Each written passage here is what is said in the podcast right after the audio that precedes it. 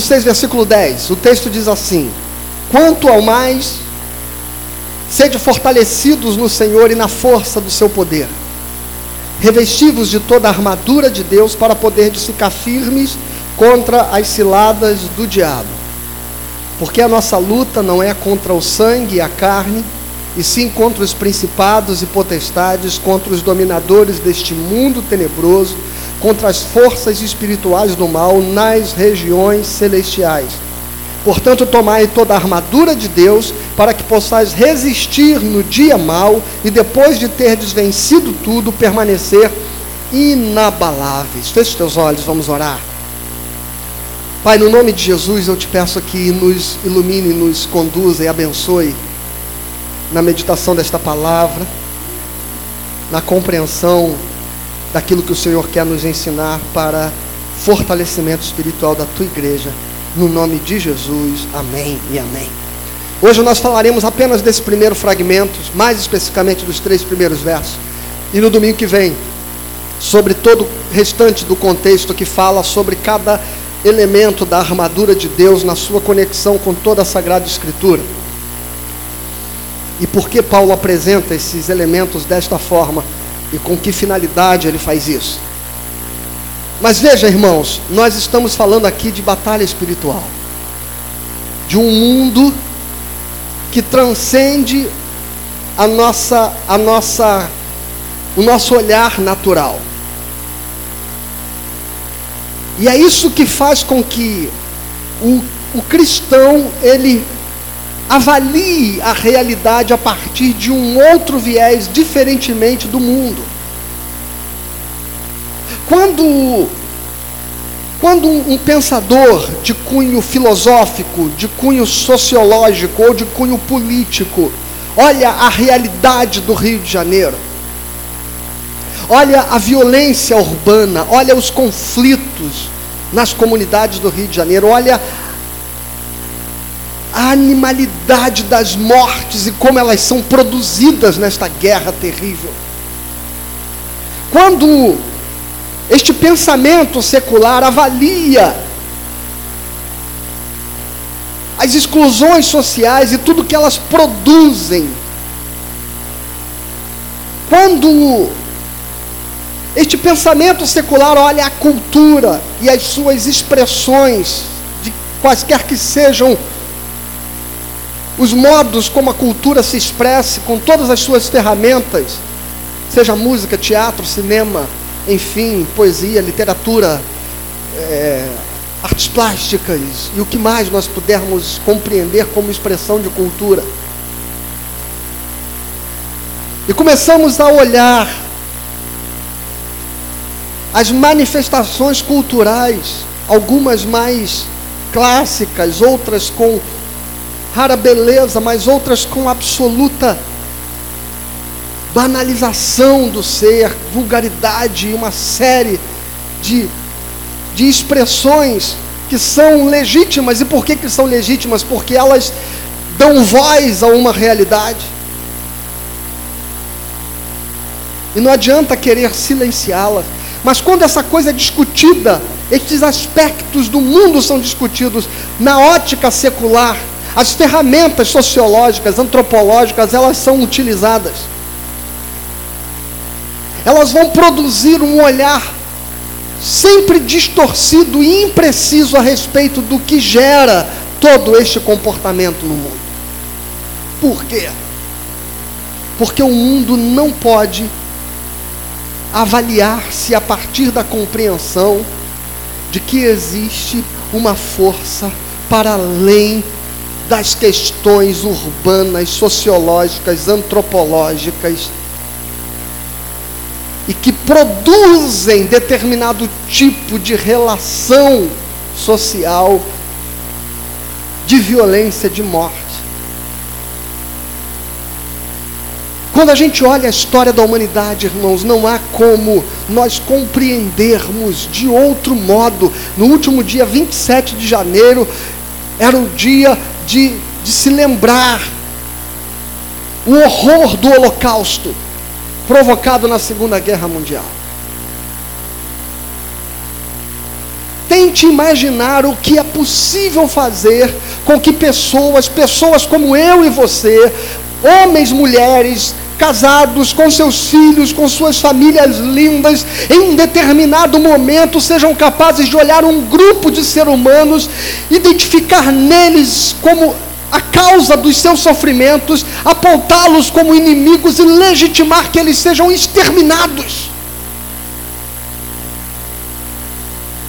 E permitir que isso aconteça nos quintais de suas casas, ao redor de suas casas. Como pessoas, pensamentos, como multidões podem ser conduzidas como gado para um determinado movimento. Como grupos de jovens podem se reunir para ouvir uma música que nada diz e que oferece nada mais do que apenas a banalização da própria dignidade da pessoa humana.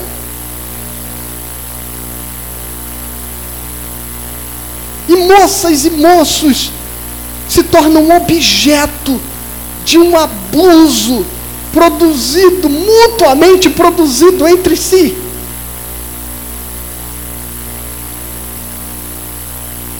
Quando uma sociedade começa a legitimar, a defender, a aprovar e às vezes aplaudir a morte, o que produz esse tipo de loucura? O que faz um presidente de uma nação, de um mundo que está vivendo um raro momento de pacificação, de repente dar uma ordem para que se execute, se taque uma bomba no outro país, do nada. E um clima de guerra se, se instala no mundo. E a gente diz, gente, Será que as pessoas acordam de manhã e dizem assim: as coisas estão muito tranquilas, vamos jogar uma bomba em algum lugar? E de repente, movido por esse, por esse sentimento bélico de vingança, de revanchismo, um, um soldado, pai de família, pai de alguém, esposo de alguém, olha um sinal no seu radar e acha que está sofrendo um ataque, toma a decisão de apertar um botão, de jogar uma contradefesa e jogar no chão um avião com 176 pessoas. E duas semanas depois, a história do mundo segue como se nada tivesse acontecido.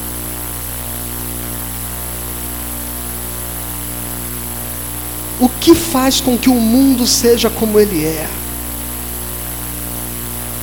Só há um modo da gente olhar a história do homem não enlouquecer. E não ficar profundamente perturbado. Eu entendo quando alguém no limite, no limite da sua capacidade de lidar com esta realidade, começa a defender que de fato extermínios, mate, vamos invadir as comunidades, jogue bombas ali, jogue granadas de helicóptero, porque nós precisamos fazer alguma coisa. Eu entendo quando estas coisas e estes pensamentos perversos são gerados no coração de gente de bem, do seu vizinho, do seu tio.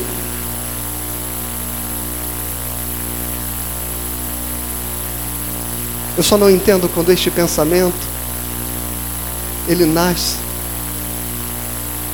dos lábios de gente crente. Que deveria ter aprendido ao ler Efésios capítulo 6, versículo 10. Ou perdão, no versículo 12. Lê comigo em voz alta. Porque a nossa luta não é contra o sangue e a carne, e sim contra os principados e potestades, contra os dominadores deste mundo tenebroso, contra as forças espirituais do mal nas regiões celestes. Tudo que o crente não poderia ser, é alguém que desdobra na sua cosmovisão as mesmas soluções absolutamente ineficazes que são produzidas pelo pensamento secular. Porque o cristão, alertado por Paulo, deveria entender que o caos do mundo não tem uma causa apenas no homem, ou não tem uma causa apenas nos desequilíbrios sociais, não tem uma causa apenas e tão somente no pecado. O caos do mundo tem uma causa porque existem poderes, forças espirituais, principados e potestades que agem nas regiões celestiais. E para a gente entender isso, eu preciso dar um passo atrás e falar um pouco de teologia reformada. Por quê?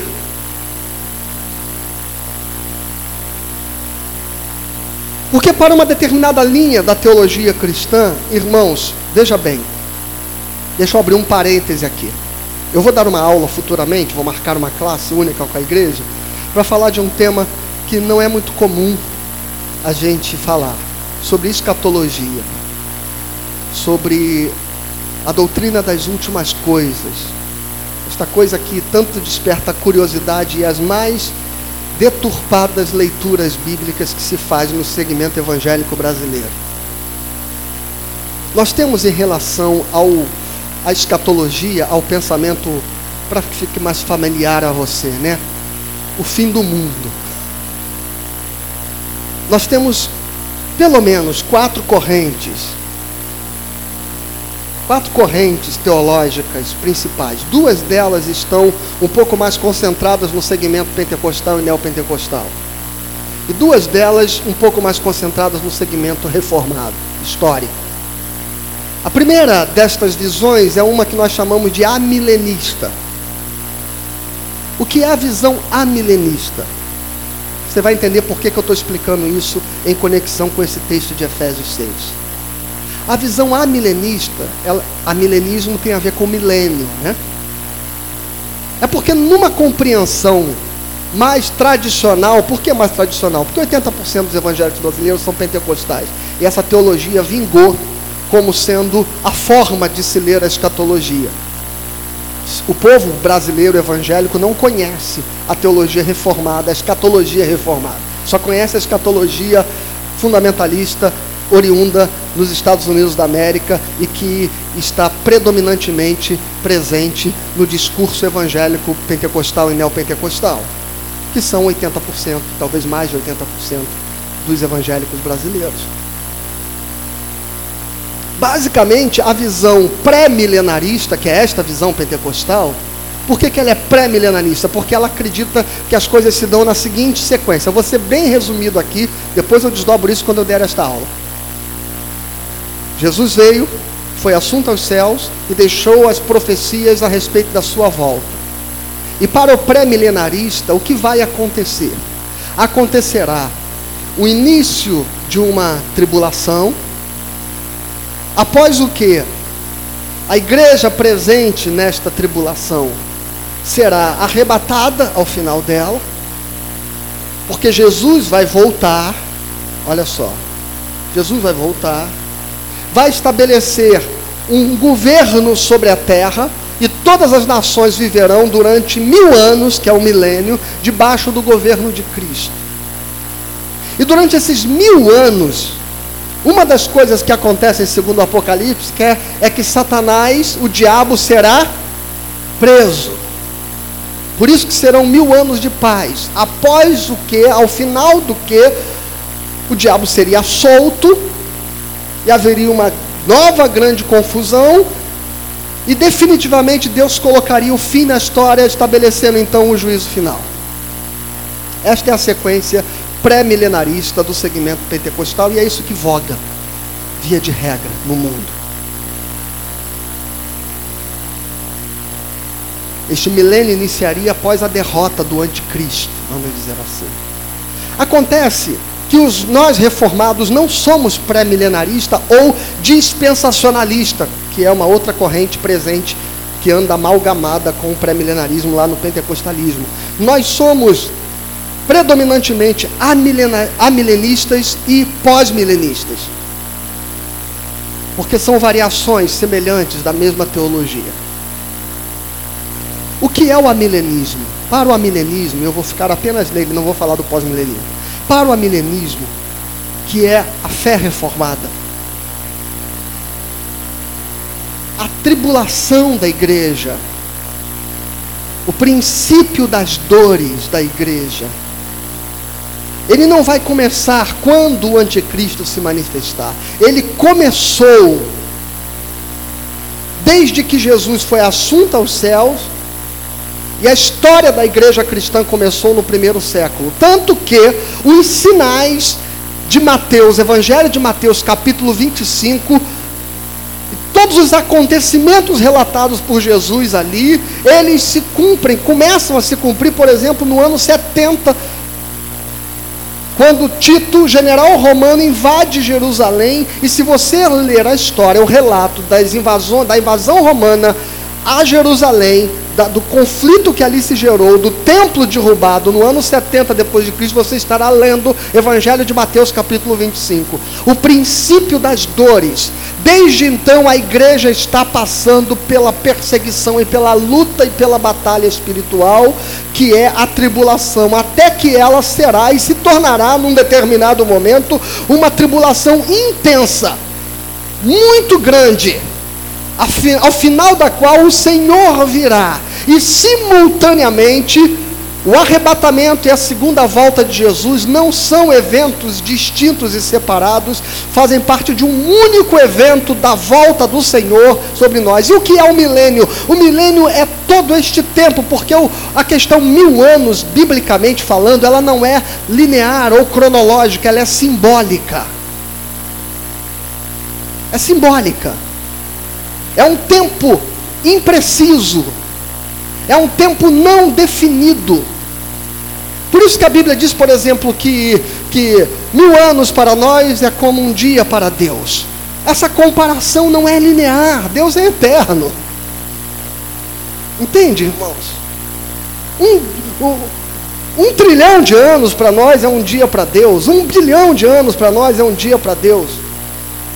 Qualquer tempo que nós possamos contar não significa nada para um ser que está fora do tempo.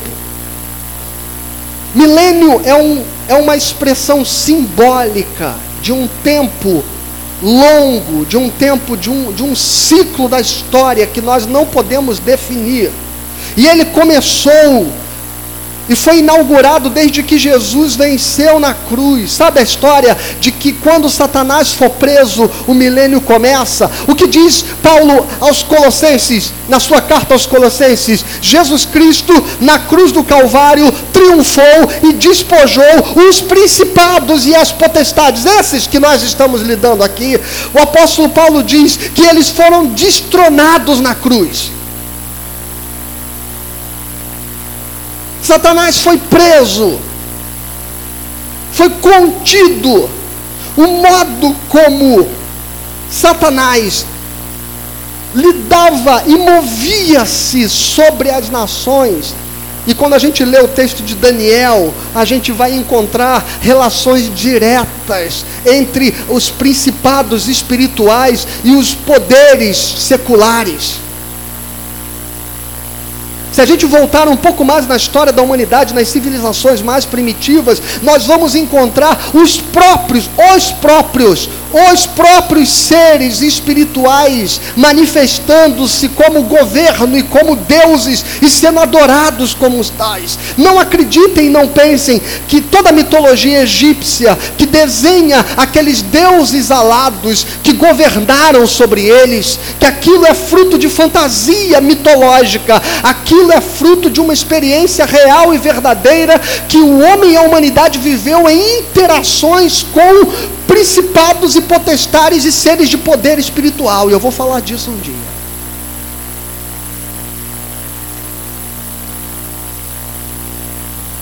Esta ação de Satanás presente de forma direta, enganando as nações, conduzindo o pensamento humano de forma direta, com interações pessoais, personalizadas, pessoalizadas.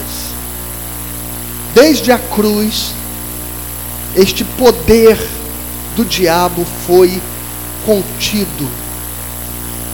Entretanto, entretanto, isto não significa que o diabo não age mais na história. Isto apenas significa que ele não tem o mesmo poder de agir como agia sobre as nações, determinando as fronteiras do mundo. Mas veja, esta ação maligna, hoje, ela tem um outro viés, que é um viés estratégico. Olha o que diz o texto, só para você entender como o diabo age hoje.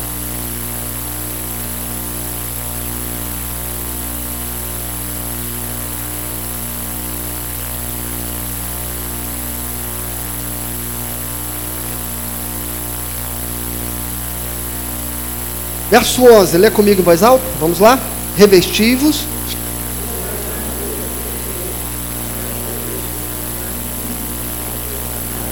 É aqui. O que significa, irmãos? Que o diabo, se ele não tem mais um poder de ação direta,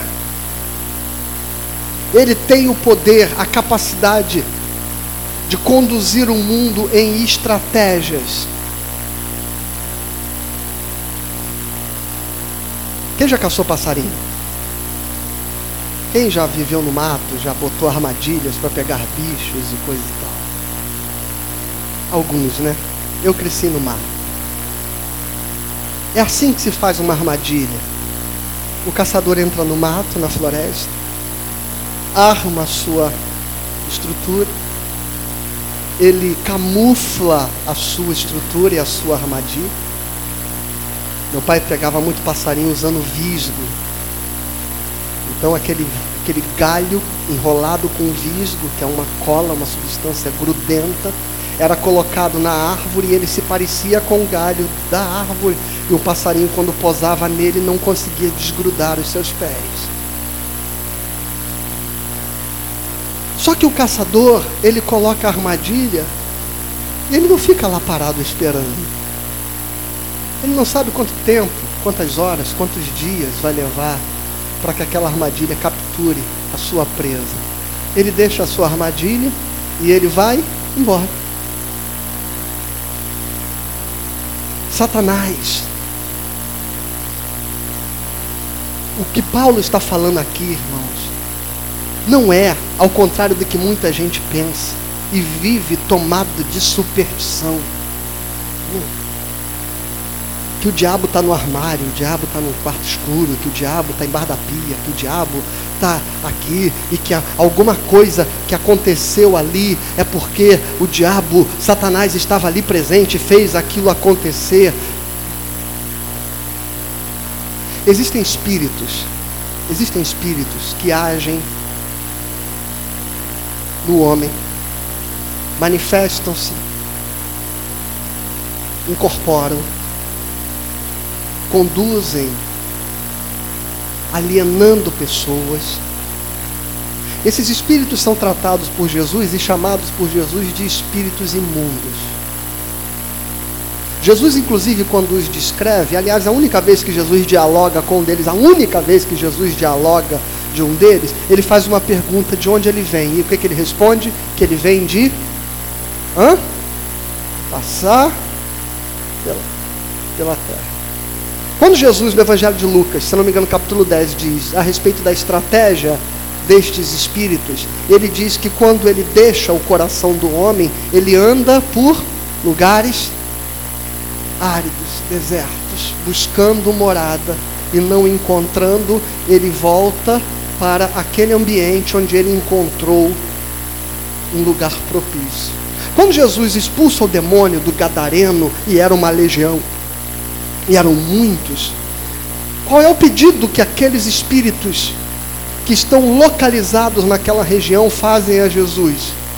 Não nos mande para fora desta província. Porque eles são seres baixos, terrenos, eles vivem vagando pela terra. Eles são uma classe de espíritos que um dia, nesta aula que eu vou dar de escatologia, eu vou falar disso para vocês. Não é disso que Paulo está falando aqui. Paulo não está falando dessa coisa pequena. Sabe por quê? Isso é uma coisa pequena. Paulo não está falando da entidade que se manifesta aqui e ali. Paulo não está falando dessas coisinhas. Paulo está falando de Satanás e seus anjos, de principados e potestades que agem nas regiões celestiais. Paulo não está falando de, de espíritos malignos, de trevas, de vazio, que, que interagem com o vazio humano, com os desertos da alma e do coração humano, que se alimentam da maldade, do ódio, da hostilidade. Paulo está falando de seres angelicais poderosos. Porque é isso que Lúcifer é.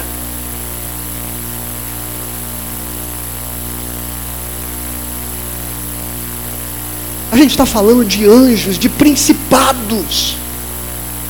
Sabe o que são principados? A gente não está falando de classes subalternas de, do mundo espiritual. Estamos falando que esta guerra espiritual aqui, ela é travada em principados, classes de anjos principais,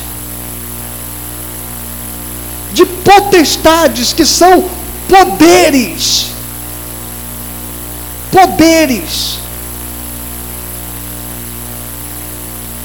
de seres que têm autoridade num nível tão alto. Que as epístolas de Pedro e de Judas relatam estes conflitos espirituais. E lá, Judas faz o seguinte relato: quando Miguel pelejou contra Satanás pelo corpo de Moisés, relato que está na epístola de Judas não ousou, olha que expressão, não ousou dizer contra ele qualquer palavra de maldição, porém disse que o Senhor te repreenda. E nós estamos falando do arcanjo Miguel, o príncipe de Israel. Olha de que nível de anjo.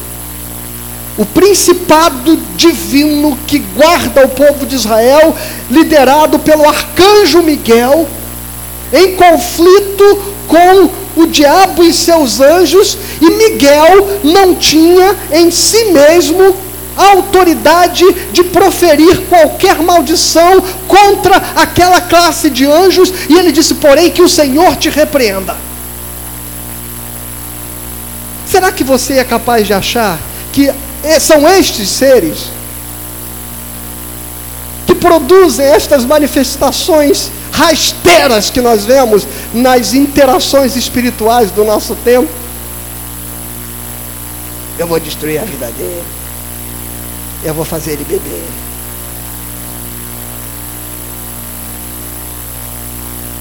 Estes espíritos são uma outra história. Que a gente fala delas depois.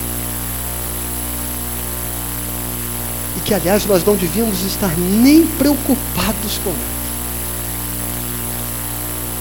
Esta semana eu fiz dois gabinetes, dos dois nós interagimos a respeito de uma determinada igreja, onde, onde se vive em torno dessas interações com estas manifestações. E a pessoa me perguntou, pastor, por que, que eu nunca vi se manifestar isso em nosso meio? Porque eles só habitam em lugares desertos e vazios.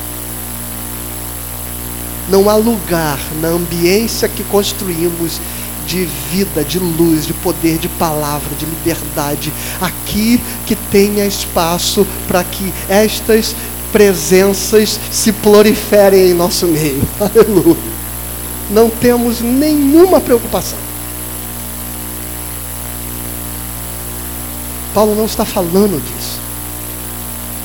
Paulo está falando de principados e potestades que agem nas regiões celestiais, numa instância para além dessa instância terrena. E por que nas regiões celestiais? Porque o diabo que está preso, ou seja, não é preso acorrentado, não é preso numa jaula, mas este preso é de que está contido. Entenda? Ele está contido. Ele não foi aniquilado, ele não foi tirado de cena, mas ele foi contido na cruz do Calvário. Vencido.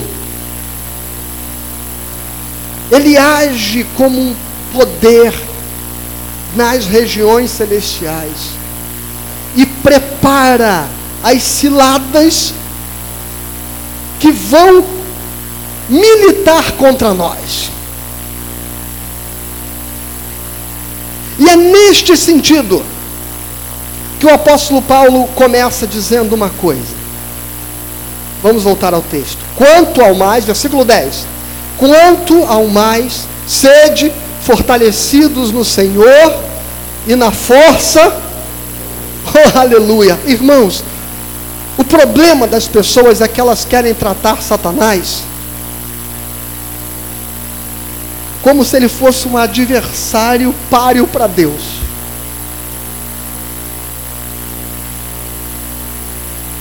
Sede fortalecidos no Senhor e na força do seu poder. Então eu tenho uma boa notícia para você. Nós não travamos esta guerra com as nossas armas, com a nossa capacidade, com a nossa destreza nós travamos esta guerra espiritual com a força e o poder de Deus. E sabe que a Bíblia diz a respeito desta, desta ação maligna na história? Quando Jesus vier e todo este poder estiver manifesto com toda a sua ênfase na pessoa ou no sistema do anticristo, não haverá nenhum momento na história onde Satanás terá se feito mais presente, agindo do que nesse momento da história, no fim dos tempos, quando todo este poder estiver em evidência, Jesus virá e sabe como ele vencerá Satanás? A palavra diz assim: e ele o derrotará com um sopro. Aleluia o poder que nos habita e que Paulo nos estimula a buscar, a clamar e a viver em comunhão com Ele, é o poder que nos fortalece. Fortalecei-vos no Senhor e na força do seu poder. E Satanás, as portas do inferno não prevalecerão contra a igreja de Jesus. Amém? Então, antes de começar a falar de batalha espiritual, a gente tem que estabelecer um princípio.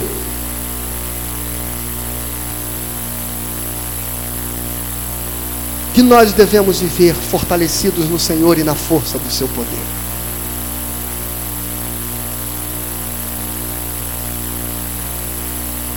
E neste aspecto,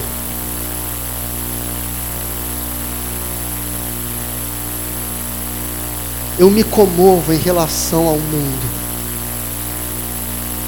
E me comovo em relação a crentes que não têm vivido uma vida compreendendo que deva caminhar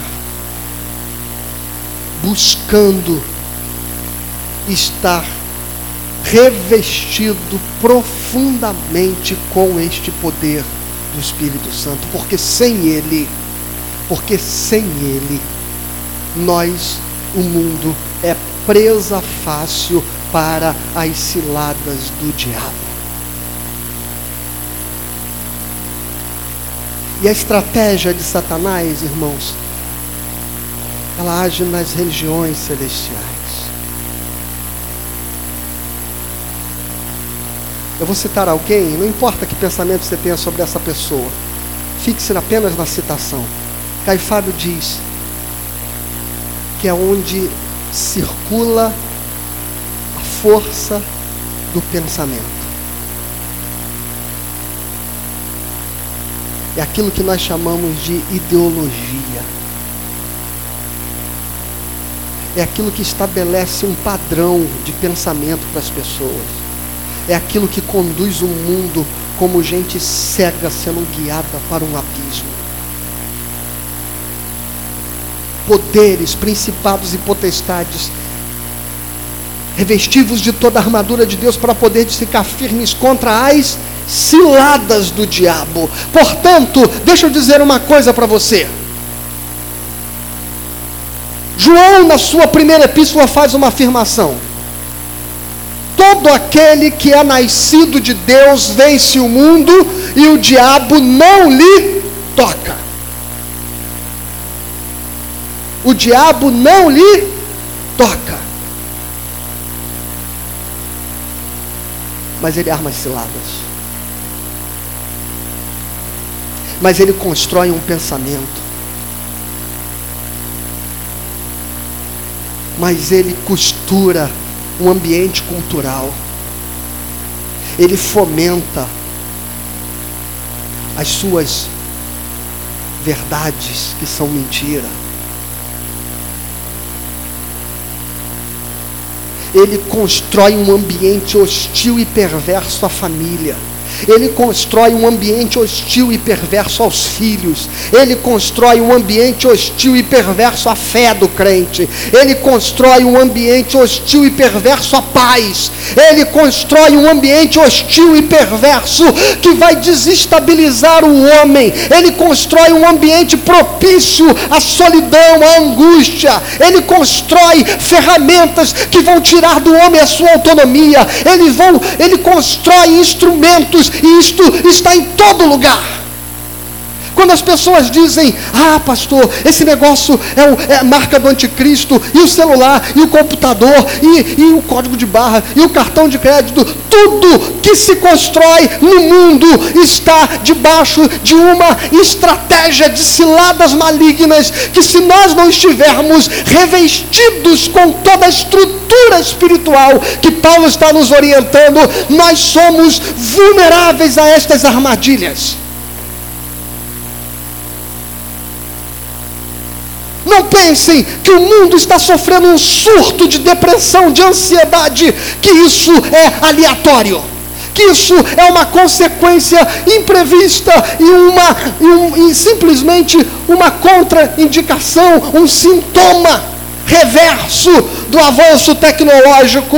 Isto foi pensado por seres perversos nas regiões celestiais que sabem como destruir, separar, minar, ferir, matar a paz, a, a, a felicidade e o prazer do homem existir e viver.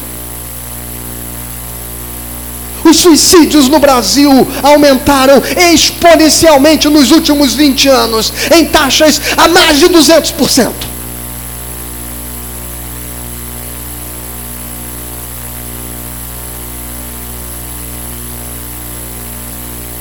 Se nós não estivermos atentos, espiritualmente revestidos de toda a estrutura espiritual, nós somos alvos não para o diabo nos tocar, mas para que as armadilhas que ele construiu no mundo nos capturem. Sabe a, a figura que Jesus faz? O diabo, vosso adversário, anda ao derredor, bramando como leão, buscando a quem possa, buscando a quem? A quem possa.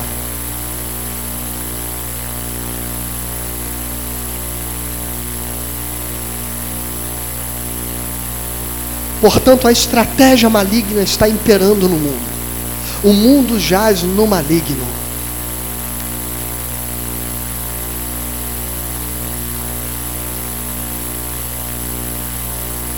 Sabe quando você ouve aquela notícia aí, aconteceu um crime ali, um assassinato, uma invasão e coisa e tal, descobriu-se que a ordem saiu do presídio. Já, já, né? O diabo que está contido é aquele que determina a estratégia e a ação. Porque ele age com como poderes e potestades nas regiões celestiais.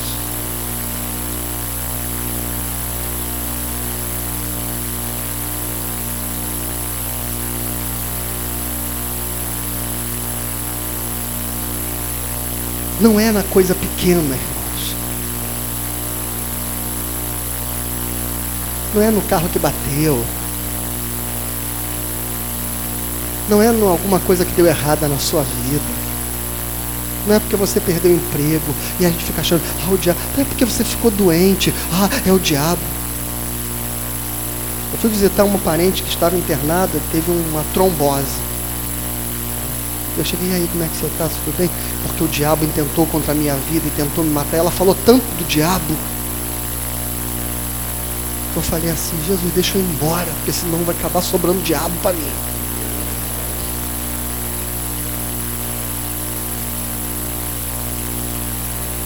Poderes, principados e potestades que agem nas regiões celestiais.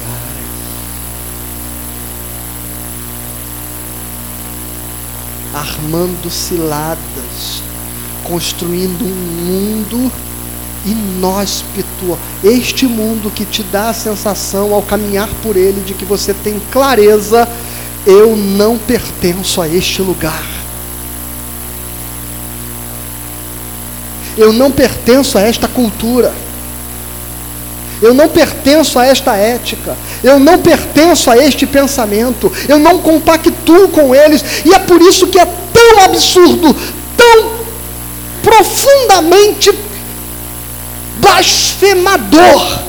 É essa palavra que eu vou usar. Que as igrejas levantem bandeiras políticas. Porque é como se nós deixássemos as armas espirituais para assumir as armas que foram dadas ao mundo para destruí-lo. E a gente se aliança com ela.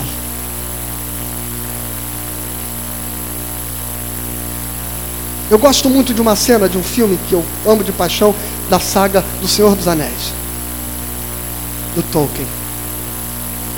E um anel é a manifestação, a materialização do mal. E ele canaliza todo desejo, ambição e perversidade do homem e a potencializa para produzir o mal. E ele precisa ser destruído. E está feita então a sociedade do anel com a missão de destruí-lo.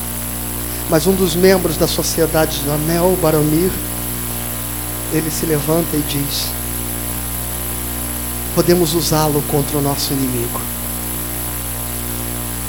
Gandalf o mago diz: ninguém controla o um anel.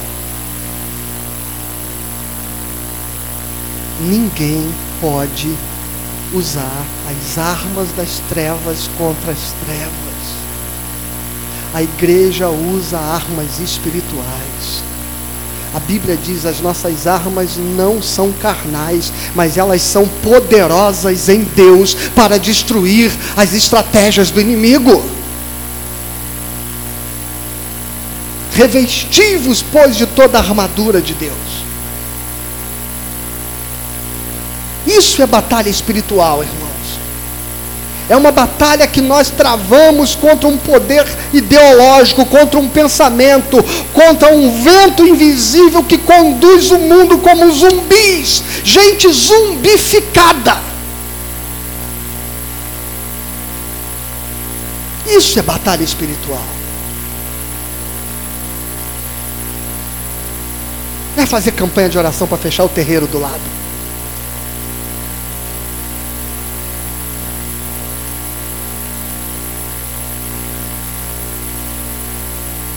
E aí na semana que vem, nós vamos falar sobre quais são estas armas espirituais e como conquistá-las. Sabe, alguém tem filho aqui que joga videogame?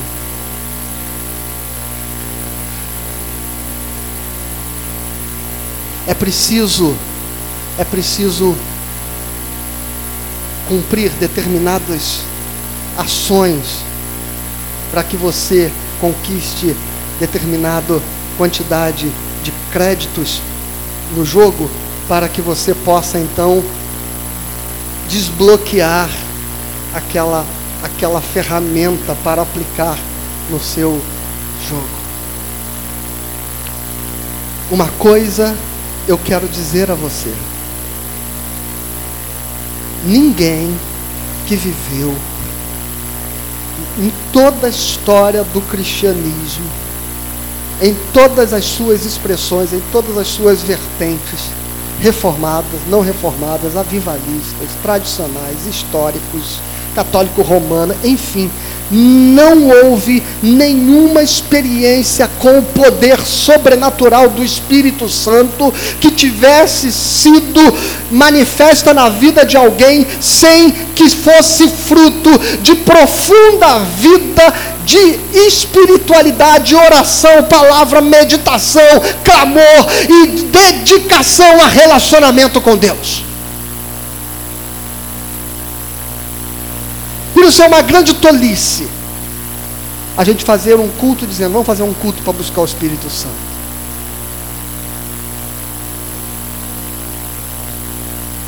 Porque revestimento de poder é fruto de constante relacionamento com Deus. É como diz a bem-aventurança de Mateus capítulo 5. Bem-aventurados que têm fome e sede de justiça, porque serão fartos. Quem não busca o poder de Deus como quem tem fome de Deus e sede de Deus, não será saciado e revestido de plenitude de poder. Eu não quero entrar no mérito da discussão que todos nós já somos batizados e cheios do Espírito Santo de Deus. Somos. Porque foi por isso que fomos capazes de crer em Jesus como Salvador, porque o Espírito Santo nos envolveu e nos encheu. Eu não estou falando disso. Eu estou falando de experiência transbordante com a manifestação do poder do Espírito Santo. E é disso que nós vamos falar na semana que vem. Deus abençoe a sua vida. Amém? Senhor, nós te pedimos que estejamos com os nossos olhos espirituais abertos e atentos.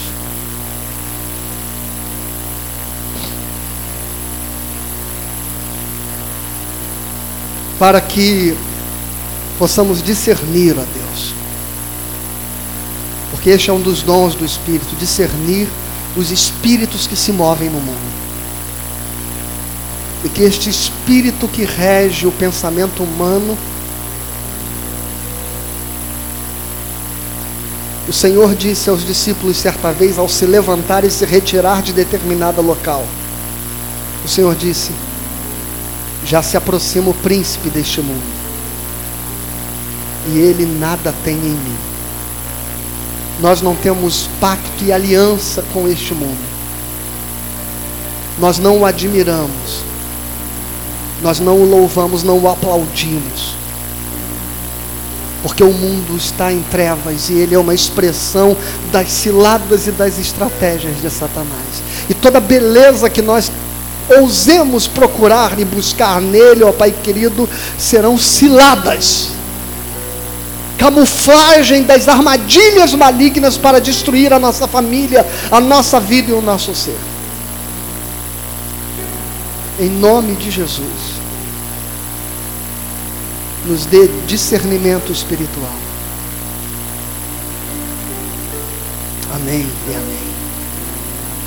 Amém, meu irmão?